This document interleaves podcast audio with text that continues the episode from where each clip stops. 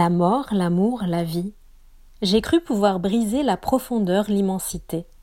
Par mon chagrin tout nu, sans contact, sans écho. Je me suis étendu dans ma prison aux portes vierges, comme un mort, raisonnable, qui a su mourir. Un mort non couronné, sinon de son néant. Je me suis étendu sur les vagues absurdes, du poison absorbé par amour de la cendre, la solitude m'a semblé plus vive que le sang. Je voulais désunir la vie, je voulais partager la mort avec la mort, rendre mon cœur au vide et le vide à la vie. Tout effacé qu'il n'y ait rien, ni vitre, ni buée, ni rien devant, ni rien derrière, rien, entier. J'avais éliminé le glaçon des mains jointes, j'avais éliminé l'hivernale ossature, du vœu de vivre qui s'annule. Tu es venu, le feu s'est alors ranimé, l'ombre a cédé le froid d'en bas s'est étoilé, et la terre s'est recouverte. De ta chair claire, et je me suis senti léger, tu es venu, la solitude était vaincue, j'avais un guide sur la terre, je savais me diriger, je me savais démesurer. J'avançais, je gagnais de l'espace et du temps.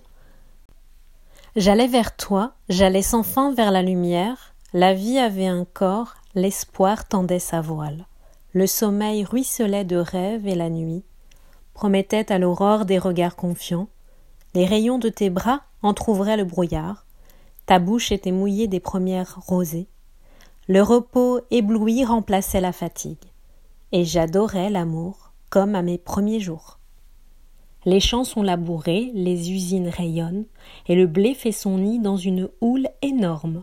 La moisson, la vendange ont des témoins sans nombre, rien n'est simple ni singulier, la mer est dans les yeux du ciel ou de la nuit, la forêt donne aux arbres la sécurité, et les murs des maisons ont une peau commune, et les routes toujours se croisent.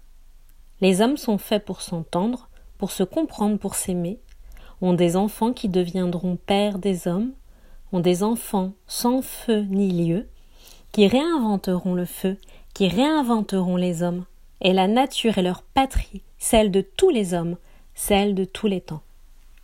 C'était un nouvel épisode de Poévie Dire la poésie.